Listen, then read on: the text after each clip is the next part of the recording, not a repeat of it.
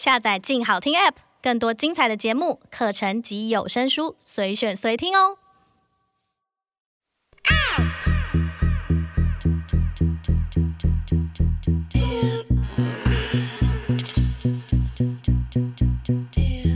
收藏之，阅读之，用耳朵阅读，聊天一个人的收藏。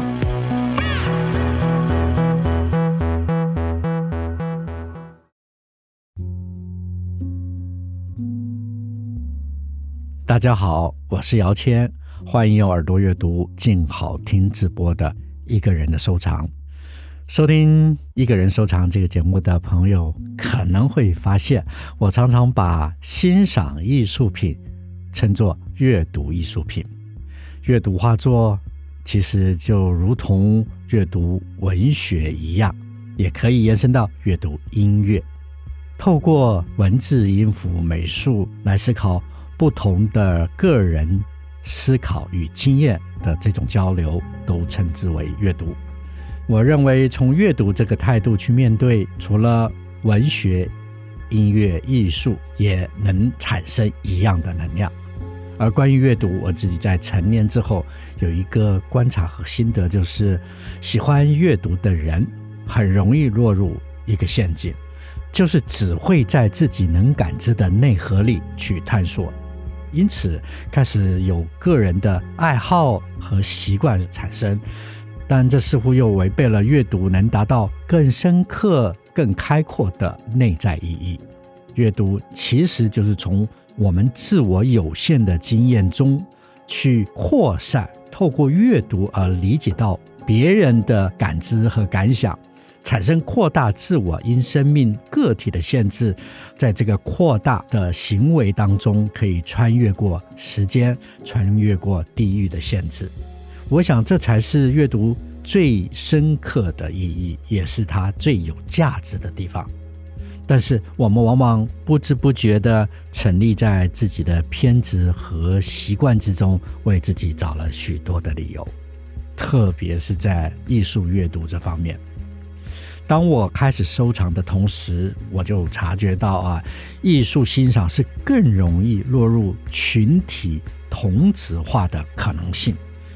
群体同质化就是现在很流行的说法，就是同温层的后遗症。因为在这个时代，网络社群特别的发达，我们很容易只和自己兴趣相同的人沟通交往，而不知不觉地排开其他想法或品味不同的人。于是大家越来越想法一致，而且失去了探索力和思考的自觉性。当然，这也不是说不好啊，只是在大众同质化之后啊，就缺少了独立的判断性和深刻的自我检讨性。我觉得自我检讨是很重要的，否则容易沉溺于同才或同温层的相互慰藉啊这种自怜的情形里。然而，知识与脑内的思考是必须要不断地去开拓与探索的。而这种的群体同质化呢，是完全是一种背道而驰的一种行为。所以，我对艺术的收藏常常有更多各类艺术阅读的迫切性，而且我刻意避开掉那种网络社交平台大家共同喜欢啊、流行的这种讨论啊，或者是所谓热门的话题。我更希望自己能够常常找到一些有见解的书，或者是有观点的展览，去交错阅读，增加自己在收藏上的眼光和开阔性。在这两集一个人的收藏的节目里面，分享了许多我喜欢的艺术家。在第二季，很刻意的想把范围再往大往外再扩展一点，做一个新的试探的分享。所以，我想和大家分享我在收藏之初曾经扩展阅读的东南亚艺术，那带给我非常大的满足与喜悦啊！为什么我那时候第一个扩展的步伐是到东南亚艺术的阅读与收藏呢？当然，这有一部分的原因跟我当时有工作之便有关。在九零年代，台湾所发展出来的华语流行音乐几乎占了亚洲音乐很大的位置，因此市场的需求，我们常常需要到新马地区为新的作品发行推广。在工作休息之余，我也常常找机会去参观当地的美术馆，那些美术馆都不在我曾经阅读的美术范围之内，相遇。都是偶然，也是意外，但是激起了无数火花。同时，我也发现，在台湾，我们所受的美术的一些教育养成了，和我们生活范围能接触到的相关的美术信息，其实还颇单向的，而且蛮有限制的。我们好像就是被西方美术论述的价值深深的包围着，亦步亦趋，就没别的。就像现在的社群网站一样，这点反而忽略掉台湾自己也生活在亚洲，而看不到亚洲其他国家所拥有的文化性和它的多元性，这是很可惜的。我特别在新加坡美术馆有过不同的经验。新加坡美术馆呢，致力发展成为东南亚的艺术中心，它就是要积极突破属于自己国家的本土局限。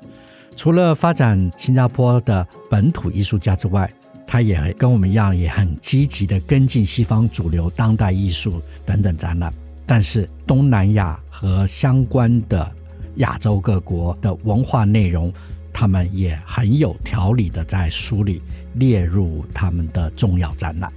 这是一个很自重也很大气的国家美术馆的态度。我是好几次参观了新加坡美术馆之后，才开始对东南亚的美术产生了好奇。再加上很凑巧的几次出差新加坡美术馆，都遇到了两大拍卖公司佳士得跟苏富比的东南亚拍卖。因此，才开始动了收藏东南亚艺术的心。在印象派之后，西方的审美观和已经完善梳理好的美术史传遍了整个世界。这就是我们提到之前的西风东渐。但是，从二十世纪开始，局面有点改变了，曾经的亚洲渐渐的觉醒。亚洲不再只是贫穷落后的象征。随着经济的兴起，亚洲各国也纷纷表达出属于自己的传统文化特质和发展的当代性。当然，亚洲各国之间有着错综复杂、纠结万般的历史，但是也因为那些历史而产生了很多元、很多层次、很丰富的美术思维和作品。我开始进入东南亚美术收藏的时候，是从华人美术的越南开始。越南画家李普在丝绸上用接近华人的水墨技巧，加上受了法国美术学院教育的影响，而产生融合了印象派的构图，但是又有华人彩墨工笔技巧的丝绸画。我还记得在一次佳士得的拍卖中，为了争取离谱的一件丝绸画，还跟新加坡国立美术馆互相举牌竞争呢。后来我想起拍卖公司的专家曾告诉过我，新加坡美术馆是多么想开启属于越南艺术的收藏，因此我就放手了。不过我也很高兴这件作品《姐妹》。在新加坡美术馆这十几年来，一直是他们对外宣传的馆藏之宝。然而，东南亚艺术的收藏，第二个引起我兴趣的是印尼的绘画。印尼自古经过了多变的政治和不同的宗教，再加上它是一个多岛地理的形式。而且是多民族，所以呈现出非常缤纷复杂的美术审美风貌。在十九世纪之后，也就是西风东渐的荷兰殖民之后，知识分子以及社会政治狂热的群众以文学、以美术的形式散播属于自己民族的思维方式。二十世纪初的印尼现代绘画，我觉得它是呈现出其他国家所没有的深刻与缤纷，因为其中有几位阅历开阔且丰富的艺术家留下了太多生动的作品了。这期我特别挑出其中一位艺术家，直到今天我都还认为，如果偷偷的拿掉他是印尼艺术家这个标签，也拿掉他是印尼当代绘画之父这个标签，把他的作品与西方的大艺术家并列放在一起，他绝对毫无逊色。他就是印尼现当代艺术家阿凡迪阿凡迪。我该怎么来比喻阿凡迪呢？就这么说吧，如果欧洲有毕卡索，华人有张大千，那么三足鼎立东南亚就应该是阿凡迪了。阿凡迪可以说是自学成才，他应该在艺术上的表现更多是直觉作画，所以被称为印尼现代绘画之父。阿凡迪喜欢称自己为以印尼话是图康甘巴 （One who draws），他的意义就是一个描述者。他不喜欢人家称他为普鲁基斯 （One who paints），就是画家。他不喜欢人家称他为画家啊，他更觉得他是一个描述时代的人。作为一个感性的艺术家。阿凡迪的作品都是来自于内心的表述，他只画他看到的、观察到的事物，也不会故作姿态从哲学的角度来分析他的作品。如果看过东南亚艺术的人，大概都知道，阿凡迪有个很特别的地方，就是他是用手指沾着颜料来直接画画，而且油画的颜料呢，就是那几个颜色，他快速地挥舞着手指，描述他要描述的事情，这就是他的创作，是一个充满着个人风格很强烈的艺术家。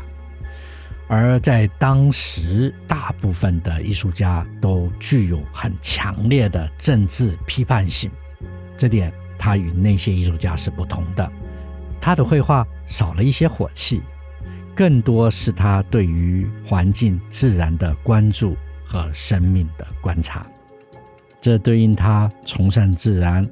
而且又有一颗不羁之心有关。他很诚实地描述他经历的生活，特别关于印尼民间他所见到的生活，他在旅行中所看到的事，以及他生活周遭与亲友的关系等等。透过他的绘画。对我最大的影响是，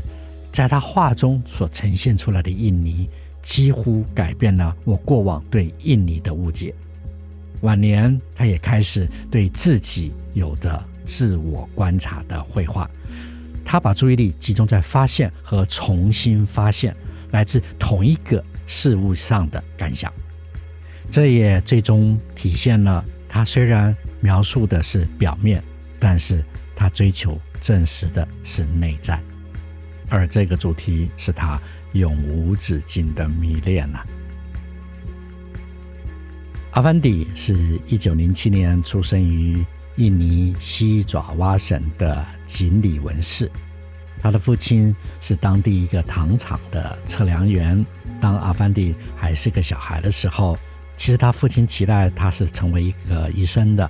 但是阿凡迪喜欢画画。他在大概二十七岁左右开始自学绘画。他和大多数当时的印尼同龄人一样，在成长过程中是跟西方当代艺术是隔离的。直到二十世纪三十年末吧，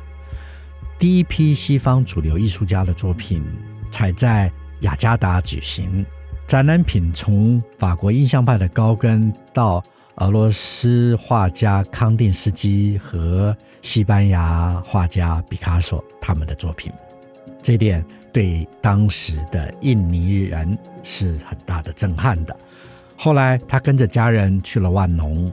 然后又搬到雅加达。期间，他不断地磨练他的绘画，就是他的油画技巧。直到一九四零年，他开始认真地画画了。那时候，他同时画画，也当油漆工，也当电影售票员，还有画一些广告看板这些工作。而他把在画看板所剩下来的颜料留着自己创作之用，拿来画画风景等等。不久，他画的画呢，得到了一些展览的机会，而他自己特别想不到的是。居然还有人喜欢，而且买了他的作品，收藏了他的作品。后来，阿凡蒂的妻子也同意了。每个月呢，他可以用二十天的时间去画画，不用干活。那么，他开始大量的阅读来自于伦敦的一些艺术杂志，和吸收一些属于西方的艺术知识，来弥补他之前在绘画上的缺失。这一点可以从阿凡迪早期的作品看到，他受了西班牙的戈雅或者是北欧艺术家孟克的影响，甚至他也受了一些早期文艺复兴的一些大艺术家的绘画手法的启发。一直到五零年代，阿凡迪开始有了属于自己的绘画风格了。大概在一九五三年吧，他正式。表现出他的新风格，就是不打草稿，直接把颜料涂在手指上，画在画布。而这是因为有一次他打算画一条线时，因为一时找不到打底稿的铅笔，而且他又急，灵感一来，干脆直接从颜料管上把颜料涂在画布上，而这个效果让他觉得。特别的诚实和生动，因此他开始用自己的手，不用画笔，随着内心的感受直接绘画。而这样的改变，艺评家认为他的笔触和风格与表现主义先驱梵谷有很多类似的地方。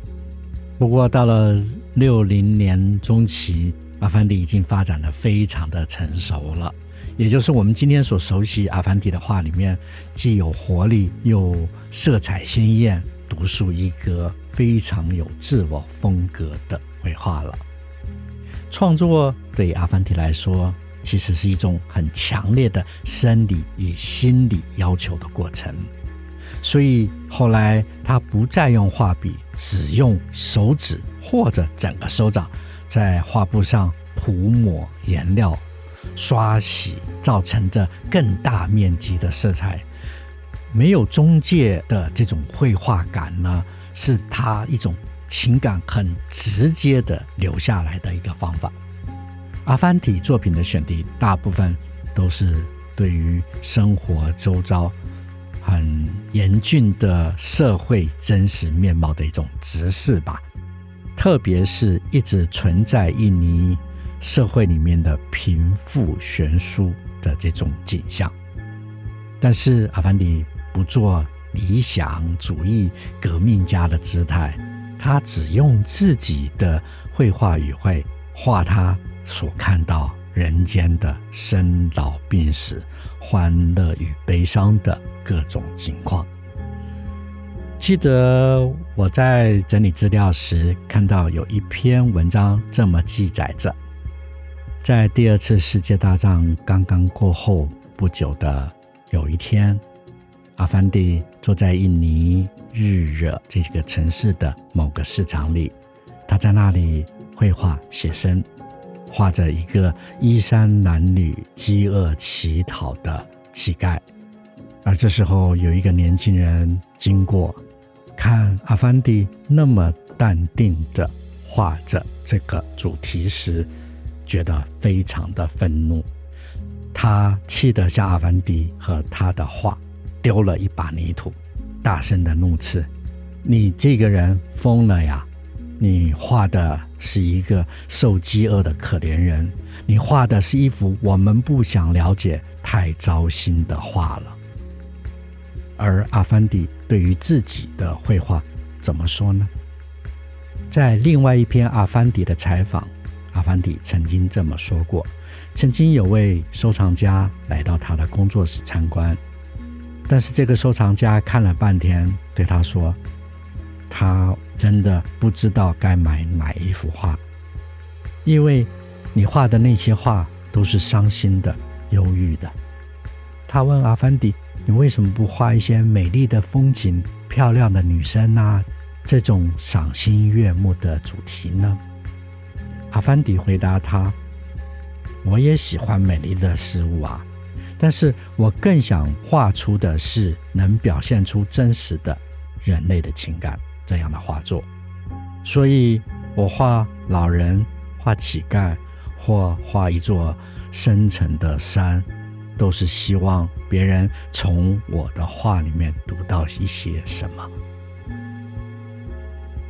其实我对阿凡迪的画作还特别注意到一件事，就是阿凡迪在画这些人群的生活时，为了表现自己就在当下，他常常在画的左下角或右下角画上自己的脚掌，这是一个很奇妙的表述。我记得在前两集提到，苏丁在人像的描述时都会夸大其手掌，而阿凡迪则用自己的脚来表达出他也投入现场的当下情感。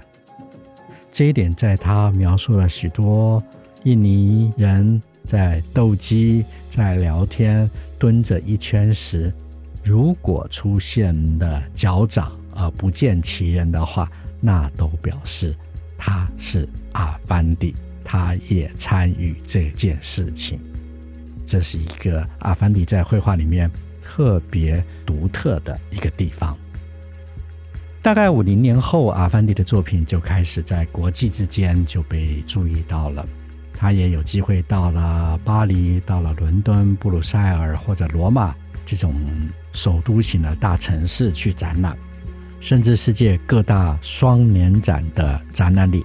他都有机会展出。而他也以一个艺术家的身份，到了美国俄亥俄州的大学里面任教，也为夏威夷政府的东西方中心制作过壁画。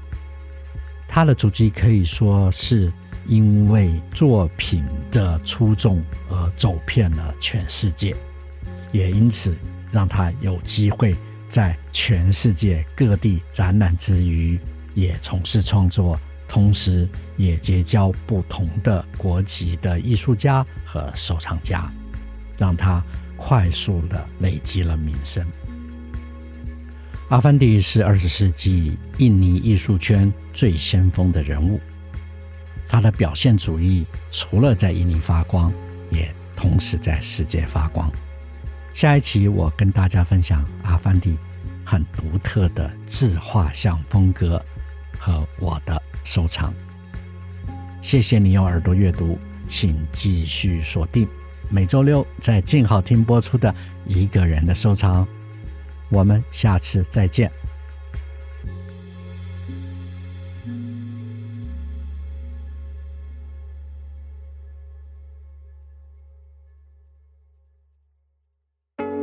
想听爱听，就在静好听。